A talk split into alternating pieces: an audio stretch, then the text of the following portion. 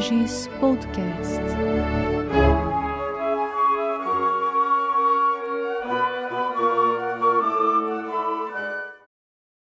Olá todos os nossos ouvintes, sejam bem-vindos a mais um podcast da Imagens, da Escola da Magistratura do TRF da Quarta Região. Meu nome é Thaís Tirim Ferraz, atualmente eu estou na vice-coordenação dos Juizados Especiais Federais, aqui na Quarta Região, juntamente com o desembargador Sebastião Oge Muniz, que é o nosso atual coordenador.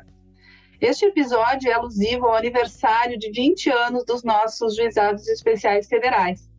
E hoje teremos a oportunidade de conhecer um pouco dessa história sob as lentes de pessoas que precisaram e que precisam fazer a mágica acontecer. Foi necessário repensar rotinas, abandonar certezas, pisar em território desconhecido, ter muita criatividade, se reinventar para que pudéssemos falar em um novo modelo de justiça. Então, estão conosco hoje cinco servidores que deram vida e dão vida aos juizados especiais federais. Eles nos contarão um pouco de suas vivências, aprendizados, desafios, compartilhando conosco as suas expectativas no percurso. Todos sabemos que os juizados foram criados sem estruturas novas, mediante conversão de varas e, por algum tempo, acumulação de muitas competências. Hoje eu tenho a honra e a alegria de entrevistar o Regaldo, Regaldo Amaral Milbrat, que ele ingressou na Justiça Federal em 85 onde atuou junto à Secretaria Administrativa da Seção Judiciária do Rio Grande do Sul, a primeira vara. Em 89, ele veio para o TRF, onde foi diretor de secretaria de turma, segunda, terceira, quarta turma, trabalhou na antiga SRIP e também foi o diretor judiciário, atua na COGEF desde 2017. E na época em que os JEFs foram implantados, ele era o diretor judiciário do TRF 4. A Elaine Vilar tomou posse no TRF em novembro de 90, ingressou na taquigrafia. Em 92 passou pelo gabinete do desembargador Fábio Rosa, depois desembargador Darós. Durante o ano de 2000 foi uh, assessora dos juízes João Pedro Gebran e Fernando Quadros, foi diretora de secretaria da segunda turma e da primeira turma e na COGEF atuou de junho de 2003 a junho de 2005. Ela também foi diretora administrativa e diretora da Secretaria Médica do Tribunal e hoje a Elaine está aposentada. Lilian Mota, que também hoje está aposentada. A Lilian tomou posse no TRF em abril de 91, ingressou na Secretaria de Documentação, depois foi diretora de Secretaria de Informação e Memória Institucional. Na COGEF, ela trabalhou de agosto de 2005 a junho de 2017. Foi a pessoa que ficou mais tempo né, na, na coordenadoria dos juizados especiais aqui da quarta região. O Paulo Sérgio da Mota, ele hoje está na 12ª Vara de Porto Alegre, servidor desde 90 da Justiça Federal do Rio Grande do Sul, começou a atuar nos GEFs através do GEF Civil de Santa Maria desde 2001, portanto, é, é um dos servidores que atua desde o início nos juizados especiais, nunca mais quis largar, né, Paulo Sérgio? Atuou como diretor em diversas varas de juizado, tanto civis como previdenciárias, e atualmente é diretor na 12ª de Porto Alegre. E o Eduardo Edelwein, que é o nosso atual uh, assessor da, da COGEF, né, servidor do TRF desde 1989, ingressou junto à Secretaria da Segunda Turma, foi diretor de Secretaria da Sexta, né, da Secretaria do Plenário, diretor judiciário e desde julho de 2017 é o assessor da COGEF.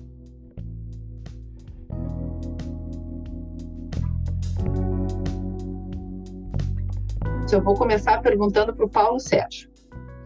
O que, que foi estar à frente de uma secretaria quando veio a Lei 10.259 e a gente instalou os primeiros juizados? Onde estavas, como é que foi é, esse início de jornada, de percurso dos nossos juizados? Olha, boa tarde a todos. Foi uma coisa bem impactante assim e apavorante no primeiro momento, porque o juizado onde, eu, onde nós começamos lá, ele foi instalado numa vara de execução fiscal. Então, é uma coisa assim, nada a ver uma coisa com a outra, né? Nós ficamos com o juizado civil em Santa Maria, E, e, Santa Maria tem o maior contingente do, do Exército, né? o segundo maior contingente do Brasil, né? E dava muito processo. Ainda tem a Universidade Federal de Santa Maria e execução fiscal sempre foi uma vara cheia de processos, né? Então foi uma coisa bem impactante, assim, a gente ficou um pouco apavorado no, no início, e depois a gente acabou se apaixonando pelos juizados, né? Tanto o Dr. Luiz Humberto, que é o juiz que eu trabalho, eu não quero mais largar juizado, e os servidores. Uh, a gente não, não conseguia não conseguia mais abandonar o, os processos do juizado e olhava com uma cara meio estranha para as execuções, né? Coisa que a gente não imaginava quando os, os processos do juizado começou a chegar. E para nós também teve uma coisa bem impactante que junto com os juizados chegou a primeira versão do EPROC, então era uma coisa completamente nova para nós, né? Nós tivemos que aprender a lidar com o juizado e também com a primeira versão do, do EPROC, porque as nossas execuções fiscais naquela época eram todas elas físicas, né? mas foi foi muito bom. Isso é isso é fato, né? Ter, ter atuado no juizado desde desde o início foi muito gratificante. Muito legal, obrigada, muito obrigada, Paulo Sérgio. Vou perguntar para o Regaldo agora, que pelo que sei era o diretor judiciário na época, né? O que, que foi para o TRF? Quem eram as pessoas também que naquela época estavam tomando as decisões, né? Ter que dar conta da implantação dos primeiros juizados. Sem dúvida, como o Paulo aí começou, nós começamos a ter contato no tribunal com o surgimento da lei, que foi casualmente bem perto do início da posse do então presidente, que é o doutor Teori Zavascki, né, que não se encontra mais conosco, né, mas que, sem dúvida, mexeu muito, trabalhou muito junto com o, juiz, o juiz, uh, juiz na época, desembargador agora, do, aposentado, doutor Darós, que trabalhou direto nessa questão do juizado, né? E, e começou na, naquela incerteza, porque não tinha estrutura, não se tinha né, local, ia se aproveitar o que tinha, o pessoal que estava na competência ordinária não sabia como é que ia funcionar o GEF, então foi uma preocupação que chegou até nós no tribunal, né? E tivemos a oportunidade de falar com o doutor Darós, e ele usou uma, uma frase muito interessante que não esqueço até hoje. Calma, Regaldo. Me lembro que nós estávamos indo para Brasília, eu e ele, nos encontramos no aeroporto. Ele disse: Calma, Regaldo, disse para o pessoal lá se acalmar, que as abóboras vão se acomodando no andar da carruagem, né? E foi isso que aconteceu mesmo, né? As coisas foram se ajustando, aí começou a vir, o, como disse o Paulo, o EPROC, e as coisas foram indo. Muito legal, muito legal. E Elaine, conta para nós um pouquinho o que, que foi esse início dos juizados na perspectiva de quem estava numa função ali de, de ajudar na coordenação do início das atividades, né, em toda a quarta região. Uh, não, doutora, para mim foi uma coisa muito diferenciada de tudo que eu já tinha feito. Como vocês viram no meu currículo ali, eu fui passando, fui subindo degrau por degrau em setores diferenciados e muito diferenciados. Então foi uma, uma experiência inédita para mim, mas que é, eu enfrentei bem, justamente como o Regaldo disse. Eu era, fui chamada, fui convidada pelo Dr. Darós, e ele tinha essa calma. Eu chegava lá nervosa, porque os juízes, todos tinham muitas dúvidas e nenhuma certeza, e eu muito menos. Então, é, eu ia lá e dizia, doutor, deu problema. Calma, senta, vamos conversar. E aí ficava. E por incrível que pareça, funcionava. E assim funcionou. A estrutura era muito pequena, não sei como é que é a estrutura hoje da coordenadoria do juizado, mas era uma estrutura muito pequena. E eu praticamente entrei ali assim, eu estava. Quem me antecedeu foi o o falecido Ivo Barcelos. E quando eu entrei, ele me entregou 15 agravos de instrumento e disse assim: Eu não sei o que, que faz com isso, porque ele não tinha experiência de secretaria. Aí eu digo: Bom, pelo menos aqui é o meu, meu chão, aqui eu entendo. Então fui indo e, e graças a Deus todos cooperaram muito.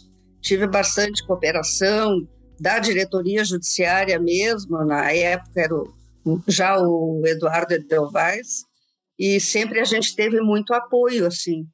Eu achei, foi uma experiência boa, muito boa, muito boa. Aí, quando eu, a, o doutor Daró saiu dos, da, dos juizados da, da coordenadoria, me, o doutor Tadak pediu para eu permanecer. Só que aí o, o ritmo mudou, o doutor Darosa andava de jato e o doutor Tadak andava de charrete. Então foi meio complicado assim a adaptação da gente lidar com tantas pessoas diferentes, com ritmos diferentes, todas tentando o mesmo objetivo, todos tentando o mesmo sucesso, porque realmente era uma coisa que estava inovando e eu justamente, como o Regaldo disse, teve esse começo também dos, das, dos processos é, do EPROC. Então, eu fiz a primeira sessão do EPROC virtual, foi um agravo que entrou em Rio Grande, nós julgamos ali no tribunal. Houve muita confusão até chegarmos né, no, no julgamento, era um único agravo, mas foi uma inauguração, uma inauguração. Isso foi lá por 2004, eu acho, início de 2004 ou agosto de 2004. Mas eu acho que foi uma experiência que deu certo, tanto deu certo que está aí a justiça, né? Funcionando sempre. É isso mesmo. Obrigada, Elaine. Muito obrigada. É interessante esse depoimento, né, para a gente conseguir até resgatar um pouco do que foi aquele furacão no início. Né? E, o, o Dr. Aroz chegando com toda aquela novidade, precisando trazer tudo que, que surgia de, de, de inovação, assim, para a gente poder dar conta da, daquela mudança que vinha acontecendo. E a sorte também da gente ter pessoas que vêm na sequência e nos dão um tempo de respirar, de absorver as mudanças, de pensar sobre as mudanças, que foi o que aconteceu daí na gestão seguinte com o Dr. Tadak, né, na forma de um pêndulo, assim. É. E eu acho que assim, assim as coisas é. foram, foram acontecendo, né? É, é.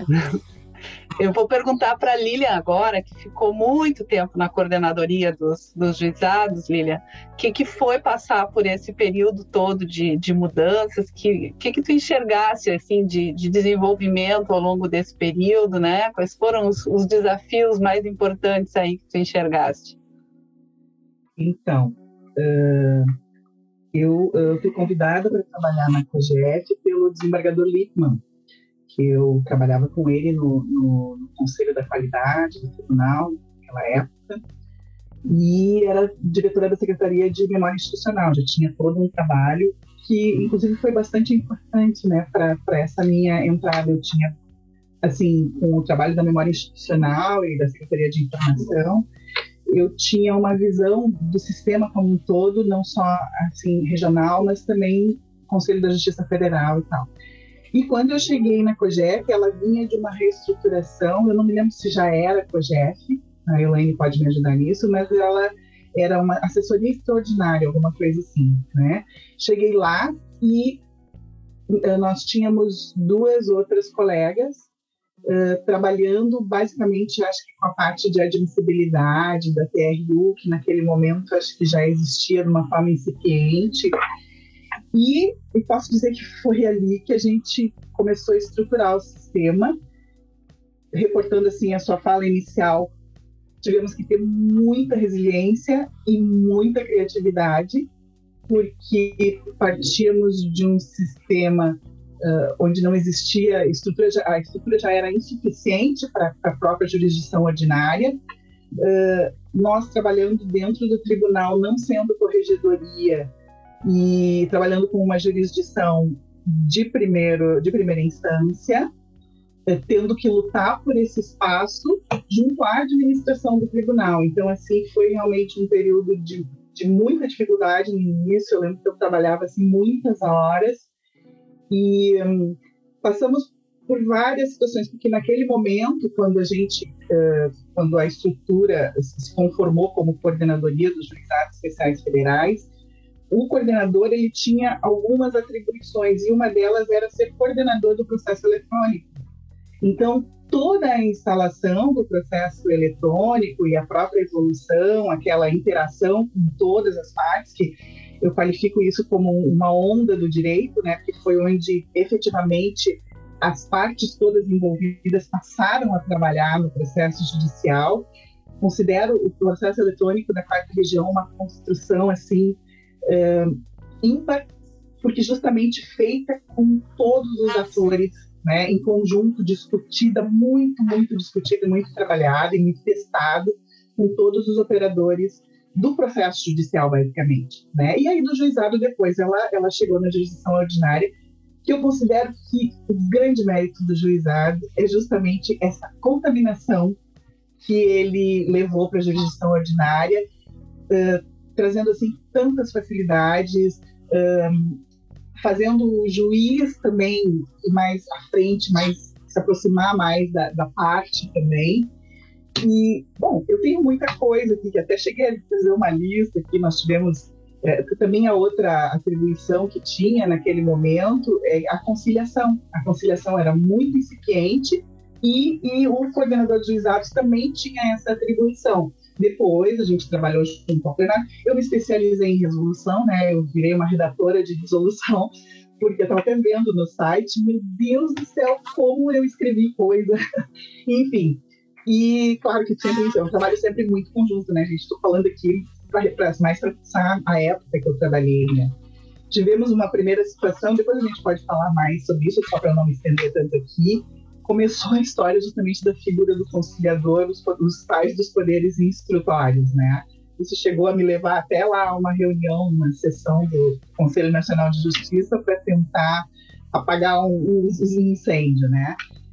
teve toda a construção do processo eletrônico, a regulamentação. Uh, trabalhamos também uma, uma, coisa que o juizado trouxe, que foi a questão da saúde dos nossos servidores. Eu lembro que trabalhamos muito, teve também a participação do sindicato, fizemos uma pesquisa enorme de saúde, porque o processo eletrônico ele trouxe isso, né? Aquela angústia, o juizado pela, pela sua, pelo seu potencial social e, e essa essa grande maioria das causas previdenciárias assim isso se torna angustiante para quem está trabalhando, assim como o processo eletrônico, quando a gente antes via o papel e até dentro de, de armários e tal, o maldito localizador a gente nunca parava de entrar, né? Então esse é o processo. Isso eu acho que existe até hoje, mas ali os primeiros estudos foram, a gente começou a ouvir os servidores também, foi um trabalho muito bacana. A estruturação das CRs, a estruturação da TRU, ah, o próprio regimento da COGEF, uh, o Fórum Institucional Previdenciário, que é assim, escreva uma resolução sobre isso. Nunca, não tinha parâmetro no, no, Brasil e até fora, então foi, foi muito bacana. E, e, por fim, eu acho que o, o, o, último grande trabalho, é que a minha memória já está também mais comprometida, mas assim, foi a questão do gabinete de admissibilidade, né? Então, considero muito vanguardista, maravilhosos uh, magistrados, assim, com uma cabeça aberta para essa questão de, de, de, realmente enfrentar essas burocracias todas que, que a gente tem nos processos judiciais e facilitar a vida de todo mundo. Obrigada, Lilian. Fantástico esse resgate todo. Né? Eu fiquei pensando em várias coisas aí que tu, tu trouxeste, que eu acho que a gente precisaria fazer um podcast para cada uma delas. Né? Uma Exatamente. delas é, é, é, o fórum e, e o, o, potencial que o fórum trouxe né? de, de interlocução com todos os atores, a garantia de que essa interlocução não terminaria a cada projeto, né? é algo permanente, é algo que se renova. Então, realmente é, é, muito bacana ouvir esse, esse processo todo. E eu vou ouvir agora o, o Eduardo sobre justamente algo que a, a Lilian tocou, que é essa questão da contaminação que os juizados produzem né, na, nas varas comuns e na forma natural de que a gente aprendeu a trabalhar com os processos. Né? Quem passa pelo juizado nunca, nunca mais volta a ser o mesmo, né? não volta para o processo comum com os mesmos olhos, com as mesmas lentes. Então, como o Eduardo viveu essas duas experiências, né, e, e mais recentemente, assim, foi contaminado pelos juizados, queria ouvir também, Eduardo, o que, que tu sentes aí dessa, dessas mudanças todas que os juizados provocaram aí na, na nossa forma de, de trabalhar. É, eu recordo, assim, quando os juizados começaram, eu, eu trabalhava na sexta turma do Tribunal Previdenciária, matéria previdenciária. E uma procuradora do INSS, a doutora Patrícia Bonzanini, chegou no balcão e disse: o que vai ser de vocês? Vão acabar com a secretaria previdenciária, porque criaram juizados, não vai ter mais processo previdenciário no tribunal. Uh, era uma incerteza tão grande que a gente tinha na época, né, do, do próprio destino do, do, do, rito ordinário, do que, que a contaminação, essa, essa contaminação que a senhora fala uh, do juizado ia causar no tribunal, né, era uma incerteza tão grande. O que a gente vivenciou, na verdade, era toda aquela demanda reprimida que existia dentro da sociedade, né, da, da, da carência, da falta de acesso que o nosso jurisdicionado tinha, que os juizados conseguiram proporcionar. Proporcionaram de tal forma que hoje 60% da distribuição é de juizado no primeiro grau, mais ou menos, né? E nem por isso as turmas previdenciárias do tribunal deixaram de existir no rito comum, né? Nós dobramos, nós tínhamos duas, nós temos quatro hoje turmas previdenciárias né? Então, uh, o, o, tínhamos uma demanda reprimida muito grande, muito grande. E, e eu acho assim, o, o, segredo do sucesso é essa resiliência e criatividade que, que, que foi citado, né? Que, que eu acho que está tá, tá entranhado nos, nos, nossos colegas, nos nossos servidores, nos magistrados da, da quarta região, que tiram leite de pedra. A gente tem o desafio e a gente consegue superar. Uh, então, assim foi fazer o juizado sem estrutura nenhuma, né? Os desafios, né, que já já foram, graças a Deus, desbravados e, e os desafios que a gente tem agora para conseguir manter uh, os juizados funcionando, né? Nós nós temos uh, a, a, questão que assim não é nova, mas está sempre permeando nosso juizado, que é de dificuldade de pagamento de perito, né? é, o fim da gratuidade é, da justiça né, para o nosso jurisdicionado, quanto isso vai poder impactar né, nesse, nesse acesso, nessa facilitação do acesso que a gente teve. Uh, nós tivemos recentemente a, a equalização e regionalização da, da, das competências das varas federais. Nós, nós, não temos hoje mais um juizado é, com competência exclusiva, uma vara com competência exclusiva, né? Então, quanto isso também vai impactar e, e, e vai contaminar a, a, nossa, nossa sensação e nossa esperança é que o juizado continue a contaminar o rito ordinário. Né? Conversando ontem ou anteontem ainda com Paulo Sérgio, a gente estava é, tendo essa sensação de que eles estão tocando a vara mais com, com, com viés do juizado em processos do rito ordinário. Então, assim, uma, acho que uma contaminação positiva é, o próprio processo eletrônico, a gente teve o desafio, enquanto estava na diretoria judiciária, de, junto com a TI, elaborar a versão 2 do processo eletrônico, que foi toda essa experiência exitosa que teve dentro do juizado, né? E até a dificuldade que a gente teve depois de implantar o processo eletrônico no juizado era não, nosso sistema funciona muito bem, né? Não, não veio com um novo sistema. Lembro, a Lilian deve recordar também, nós participamos de reunião lá em Curitiba, a gente quase foi para um muro para ser fuzilado, assim, porque nós estávamos trazendo um, um, sistema novo e o EPROC era o queridinho, né, eh, de todo mundo. Então, assim, é muito, é muito legal. Difícil. Muito difícil, muito né? difícil. Eu não sei como a gente não apanhou naquela ocasião, sério. Exato, exato. A sensação que, que, papel... que, a gente tinha era essa, né? De, de é, estar dentro né? uma Mas muralha. Assim. Nós, nós, nessa função da COGF, temos que ter vocação para mediação, né? Tem que ter. Somos grandes mediadores né, nessa função. Interessante isso, Lilian, porque o Dr. Daros, quando foi entrevistado há pouco também sobre isso, ele, ele resgatou um pouco do que na época se esperava do juizado, né? Que era justamente esse potencial de solução consensual de conflitos, de talvez prevenir a judicialização através de, de uso de, de, fórmulas mais simples, né? Então, um outro olhar para a forma de prestar a atividade do, do poder judiciário, de desenvolver.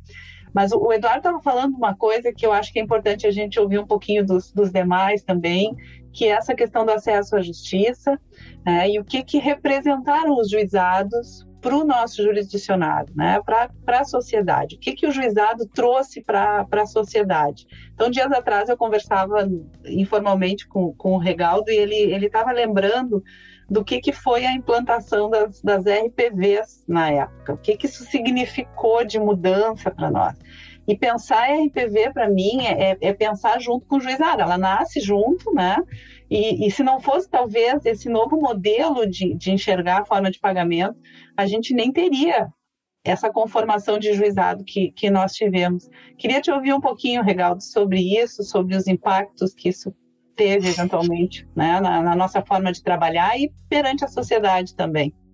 Eu tive a oportunidade de comentar isso porque foi uma novidade trazida pelo juizado às RPVs, é nós só tínhamos os precatórios.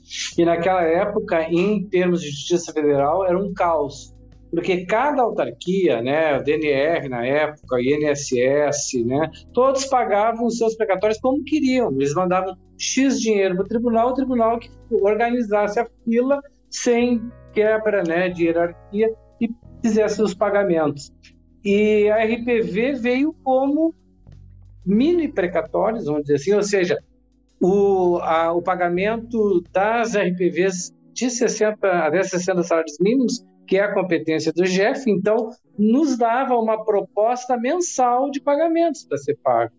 Né? Então nós tivemos que, logo nos primeiros dias da administração do desembargador Teori, fomos a Brasília, inclusive foi né, o, o, falecido Ivo, nosso colega, foi o pessoal da o Roberto Capelletti, do financeiro, fomos todos a Brasília porque a, a, questão era muito delicada, porque se trata de orçamento. Hoje nós estamos vivendo aí a PEC dos precatórios, né, trazendo a mesma questão, vamos dizer assim, que é a questão financeira, que é uma questão de viabilidade tanto para o país como pagamento do, dos segurados, pagamento de quem tem direito aos seus créditos, né?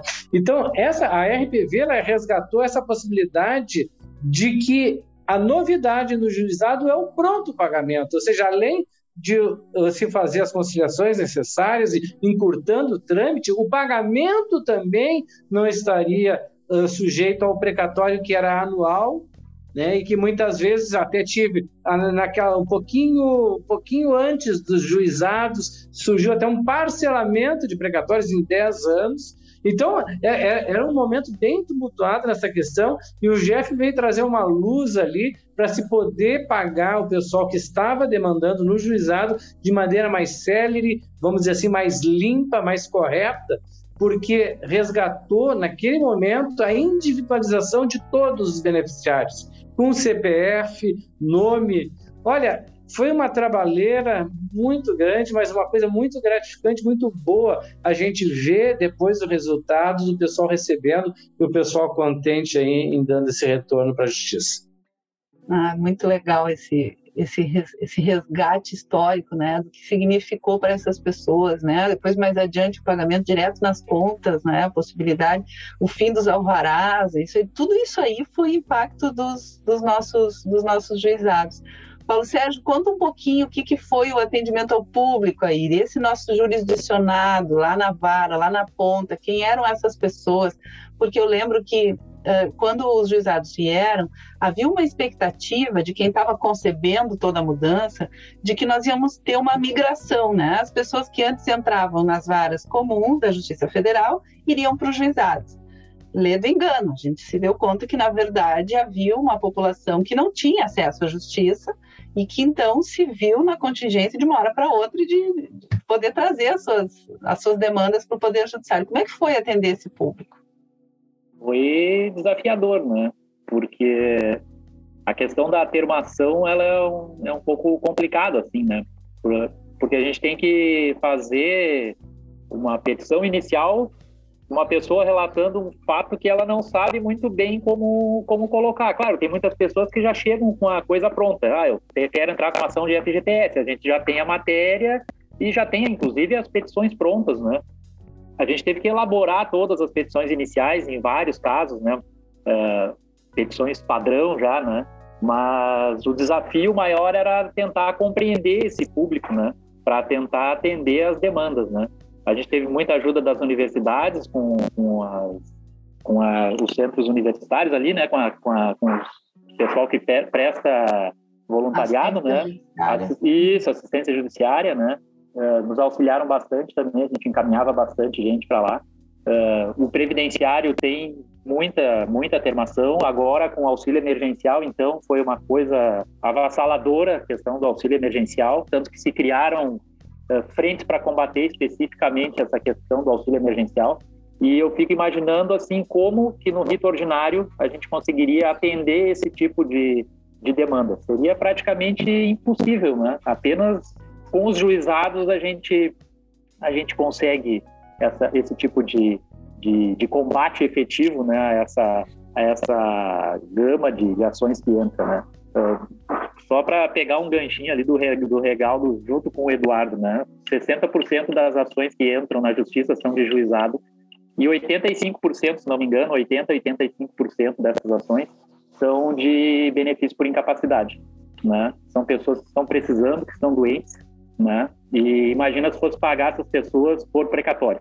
Os juizados também trouxeram essa questão. O pagamento por RTB em 60 dias auxilia bastante, né? Além disso, ainda tem a questão da celeridade do GEF, né? Às vezes, pela quantidade de processos, a gente não consegue dar a celeridade que gostaria, mas eles são céleres, são céleres, né? E eu acho que isso também ajudou a trazer a, a população para dentro da justiça, né? Porque elas vêm para o juizado com essa expectativa da, da celeridade, né? E uma coisa interessante também que eu acho é que a gente teve que ter uma transformação interna, né? A gente deixou de ser pseudo elite, né? Para atuar frente a frente lá com o pessoal lá, as CAPs faz muito tempo que eu não trabalho diretamente numa central, a gente tinha central lá em Lajeado, né? Quando eu passei por lá no, no, no gesto previdenciário, a gente atuava muito com as capas. Tem muito atendimento, muito atendimento, sabe? E eu acho que a Justiça Federal se abriu para a população com os juizados especiais e a gente passou a fazer um atendimento mais humanizado, digamos assim. Porque antes a gente atendia muito advogado, é um atendimento completamente diferente desse que a gente presta para o cidadão diretamente, né? Então isso também é uma coisa que o juizado é, torna gratificante o trabalho com o juizado é isso, né? É a gente trabalhar diretamente com, com o cidadão e dar uma solução, né? O que é mais importante. É, é, uma, é um sentimento ao mesmo tempo de, de gratificação por, por, né, por poder, poder prestar esse tipo de serviço, né? e, e ao mesmo tempo um sentimento também de liberdade, parece que a gente tem, que os, que os juizados nos trazem, de poder conceber soluções fora da cartilha. Né, que eu acho que foi o que realmente nos deu chance de, de fazer algo diferente, foi uma percepção de todos vocês que estiveram no início desse processo todo, de que a gente podia fazer diferente, né? A gente não precisava do, do, CPC ali nos dizendo exatamente cada passo que a gente ia adotar e que soluções criativas poderiam ser sim criadas e poderiam dar certo e o quanto dessas soluções depois migraram, né, para para as áreas comuns. Elaine, deixa eu te ouvir agora. Eu queria que tu pudesse nos deixar uh, de, de, de presente aqui algum tipo de conselho para quem hoje está à frente desse desafio, né? O uh, que que tu deixa para nós, assim, de, de sugestão, de lição que tu tenhas aprendido aí nessa, nessa tua trajetória, né? Tanto na, na justiça comum como nos, nos juizados. Olha, eu a minha experiência, não sei, eu trabalhei quando o Regaldo era era da diretoria judiciária, e é acelerar os procedimentos, é mudar. E isso foi uma coisa que no juizado se alcançou. Quer dizer, nós tentávamos na, nas varas comuns, na justiça comum, acelerar muitos procedimentos e conseguimos muita coisa, mas o juizado trouxe essa, essa condição de acelerar o processo. Eu tenho um, um, um fato pitoresco de uma pessoa que me procurou e disse que estava muito indignado que um juiz, não sei, não sei qual, não vou dizer qual, nem, nem vem ao caso, que mandou ter uma, uma lançaram na, na imprensa que tinha uma revisão, que poderiam fazer revisão de, de, de, de proventos, de aposentadoria, e aquilo foi fila para entrar no juizado. E aí eles fizeram uma petição padrão e davam para a pessoa, porque eles não sabiam ainda como tomar termo, estava recém começando, e algum boca grande foi e colocou na, na imprensa que estava funcionando, que agora era assim. E aí não se tinha condições de fazer aquilo ainda, ainda não se tinha a, a expertise necessária. Então, o que, que aconteceu? Um juiz resolveu e fez uma petição um, uma decisão padrão e entregava a decisão para a pessoa, porque a pessoa não, não, não sabia o que dizer e a pessoa do balcão ainda não sabia como receber. E aí ele mandou dar aquela petição e aí a pessoa tinha que entregava no outro balcão ao lado já essa decisão. Entrava aqui, pedia, entrava na portinha do lado e recebia já a decisão do juiz. E aí o pessoal, mas como? Como é que pode? Ele nem olhou o processo, mas era para dar condição de apelar e ter um advogado aí, né? Porque aí teria que ter o um advogado, porque as pessoas não sabiam pedir. Agora, quando o colega falou da, das pessoas que chegam, que ainda nem sabem bem o que querem, e fica difícil nas duas posições, um que não sabe bem o que quer e o outro que não sabe bem como fazer. Então, foi assim um, uma maneira de conciliar e de, de movimentar o processo. E foi. Agora, graças a Deus, pelo que eu até a, data que eu saí, estava funcionando a pleno vapor, então não tinha mais esse problema. E muito disso, sim, eu participei também. Agora, eu acho que a nossa informática foi um diferencial muito grande, né, para nós, porque eu tive a experiência de começar com os juizados e começar com o processo eletrônico, tudo ao mesmo tempo. E o doutor Darós coordenando. Então a coisa foi, era tudo para ontem, tudo para ontem. A gente não tinha tempo de elaborar aquilo, de digerir aquela mudança. Embora eu sempre tenha sido de tocar para frente, de, de fazer, não passar adiante por fazer, passar adiante feito. E aí isso aí gerou. E teve uma época que o doutor Tejada, que estava é, engajado no, no processo eletrônico, trabalhava dentro da minha sala da COGEF. Ele trabalhava ali no processo eletrônico. Então, foi uma coisa que a gente cooperou um pouco né, na, na, na, na, no trâmite do processo eletrônico, que tinha um rapaz da informática que era maravilhoso, que sabia tudo, e fiz, a gente fazia reuniões com, com uh, pessoal da, do INSS, da Fazenda, os nossos maiores. O INSS foi o que aderiu espontaneamente, rapidamente, né? Foram muito legais. Os outros demoraram um pouco mais. Mas foi uma experiência, assim, de tentar, sempre todo mundo tentar conseguir e conciliar e aprender. A gente foi sempre aprendendo, sempre aprendendo. Eu acho que a gente não para de aprender nunca, né? A gente está sempre evoluindo porque é. as, as coisas vão aumentando e o número de, de funcionários continuava o mesmo, o equipamento às vezes, muitas vezes não funcionava, então era bem complicado. Graças a Deus que a gente tinha uma informática muito boa e em seguida lançou-se o processo eletrônico, então que também foi um grande avanço. Eu achei uma experiência diferente para mim, uma experiência bem diferente bem diferente. Obrigada, E tu lidando com os desembargadores, é, recheando um sanduíche de desembargador com juiz de primeiro grau e, e, e usuário.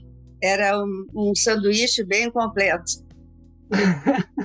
Excelente. Eu gostei de ouvir esses dias o, o Dr. Darós falando em construir o avião já em voo, né? E é um pouco isso, assim, né? Eu acho que é... foram sendo construídos é. em voo, né? E se a gente fosse é. esperar ficar tudo pronto para botar em funcionamento, a gente estava até agora esperando. Né? Assim, assim, ah, é, com certeza. Com certeza. Com certeza. Queria te ouvir agora, Lília, um pouquinho sobre a, a, tua, a tua lição. Assim, o que, que tu aprendesse nesse processo todo e que tu poderia deixar aí de, de, de lição também para quem hoje está à frente dessa missão? É, um, eu sempre considerei muito essa, essa jurisdição uma jurisdição sensivelmente social, né? O juizado pela, pela quantidade de, de ações, pela predominância das ações previdenciárias. E eu lembro que a gente, lá pelas tantas, junto com a Imagens, instituiu uma figura de gestão que eram os encontros dos magistrados de juizado, onde a gente procurava manter o ânimo, né, e procurava também uh, discutir as melhorias sempre, né. Por muito tempo esses encontros foram muito, muito importantes para a gestão do negócio como um todo. Né? E eu lembro que num desses encontros, agora respondendo mais objetivamente a pergunta, nós tratamos a questão do caráter distributivo do, do, dessa jurisdição. Então, isso para mim foi muito marcante. Como que se idealizássemos ou sonhássemos em corrigir até eh, questões sociais, erros, enfim, né? E então ficou para mim isso era muito importante no, no trabalho, né? A gente usava isso como um princípio, digamos. E para isso, a gente não só é, prometia uma jurisdição, como a gente tinha a obrigação de cumprir com essa celeridade, de cumprir com a efetividade pelas RTVs, né? Então, isso norteou muito o trabalho. Foi difícil. O sistema, embora o juizado contagiando o ordinário. O ordinário também contagiou o juizado, né? Basta ver as instâncias que nós temos, né? Eu acho que a gente teve uma válvula de escape aí pela conciliação e, daí a, a, identificação muito forte do juizado com a conciliação. Mas o sistema em si ele acabou se burocratizando. Isso também foi um problema. Né? Mas sobretudo é isso, doutor, é essa abertura, a abertura do próprio magistrado. Eu lembro da questão, a informalidade, não é? É, como um dos princípios que da PRU, porque o, o, o assessor também é o, o, secretário da turma regional de uniformização, e aí nós tivemos até uma discussão muito interessante. Começamos a turma de uniformização, as sessões sem usar toga, e depois foi instituída a toga. Então, até assim, são, são filigranas, são detalhes, né? Que, onde a gente vê esse vai e vem da, da, da ordinarização, enfim. Mas é sobre tudo isso. Assim, foi uma grande experiência de, de, de, de, visão social, assim, de como a jurisdição ela não pode se furtar a, a, a atuar é, nessas esferas. Com certeza, Lilian. Eu acho que tu tocas num ponto fundamental, né? Que é a questão do quanto toda essa eficiência tem que fazer sentido né? Em termos de transformação social, quer dizer, não é um fim em si mesmo, né? Toda essa, toda essa revolução que aconteceu em termos de procedimento, né? As novas rotinas, a própria tecnologia, isso tudo tem que ter um poder de transformar né, a sociedade. E é isso que a gente nunca pode, pode esquecer, né? E tem que sempre continuar sendo o grande desafio do Poder Judiciário, em especial dos juizados especiais federais. Vamos ouvir agora o, o Eduardo. Eu queria te ouvir, Eduardo, em relação também às lições aprendidas, né? E pensando para frente aqui, o que, que, é o nosso desafio no juizado hoje? Bem, uh, a gente tem um legado muito bom, né? Foi deixado aí por todos esses colegas que passaram, que desbravaram os caminhos. Uh, e uma dessas, digamos assim, ferramentas que nos foi deixada é o Fórum Interinstitucional. E a gente teve uma experiência muito forte agora durante esse período de pandemia, em que a gente passou a fazer o fórum de uma forma regionalizada e à distância, né? Todas as suas reuniões. Acho que uh, aprendemos bastante nesse período. Uh, e o que norteia muito, muitas das nossas discussões é a questão hoje de mitigar a judicialização. A gente tem que utilizar, a gente está usando essa ferramenta é, do fórum como meio de trabalhar né, é, com todos os nossos parceiros, digamos assim, é, para tentar diminuir a judicialização. Senão a gente só vai fomentar a máquina né, e continuar tendo que crescer. Né? A gente tem que mudar a forma de trabalhar para que a gente consiga dar conta. Esse eu acho que é o nosso grande desafio daqui para diante é aprender com essas transformações que, que estão acontecendo, não simplesmente fazer o mesmo sempre, né? E tentar fazer o mesmo de uma maneira diferente e, e, e que a gente consiga fazer aquele mais com menos, né? A gente consiga uh, atuar judicialmente quando é necessário e dentro da sociedade de uma forma que a gente consiga trabalhar com com as procuradorias, né, uh, com o INSS, com a União, enfim, de forma a, a diminuir a judicialização na Justiça Federal. Obrigada, Eduardo. Acho que a gente poderia continuar conversando aqui longas horas sobre todo esse, todo esse legado, todo esse conhecimento construído aí ao longo do tempo. Uh, eu quero cumprimentar a todos vocês pela coragem que tiveram na criação dos juizados e, e, e na, em pensar tudo que tudo que eles trouxeram aí de, de, diferente, né, de levar à frente, de não desistir, né, pela criatividade e em especial pela sensibilidade, porque eu acho que se tem algo que o juizado realmente provocou foi a, a possibilidade da gente ter um contato mais diretamente com aquela pessoa que mais precisa, né? aquele, aquele jurisdicionado da Justiça Federal que mais precisa. Então, eu acho que essa sensibilidade que os juizados nos, nos produzem, né, nos provocam, é algo que, que, sem dúvida nenhuma, tem que nos guiar sempre, tem que, tem que sempre ser lembrado, né, que é a grande razão da gente, eles são a grande razão da, da gente estar trabalhando e da gente pensar em novidades e em tecnologias, em eficiência, em novas formas de trabalhar, né? Tudo tem que ter uma razão de ser, né? Lá na ponta. Quem sabe até, como o Eduardo falou agora, né? Trabalhar mais e mais para a gente não ser tão necessário, né? Para que as pessoas consigam a justiça sem precisar entrar na justiça, né? Quem sabe esse esse deve ser o, o nosso futuro. Muito obrigada a todos, agradeço muitíssimo a oportunidade de conversar com vocês, né, e gostaria depois, mais adiante, da gente poder fazer com cada um aí uma conversa individual para a gente poder continuar esse, esse papo foi tão gostoso e que nos permitiu resgatar aí momentos tão emocionantes da história dos nossos juizados especiais federais. Muito obrigada.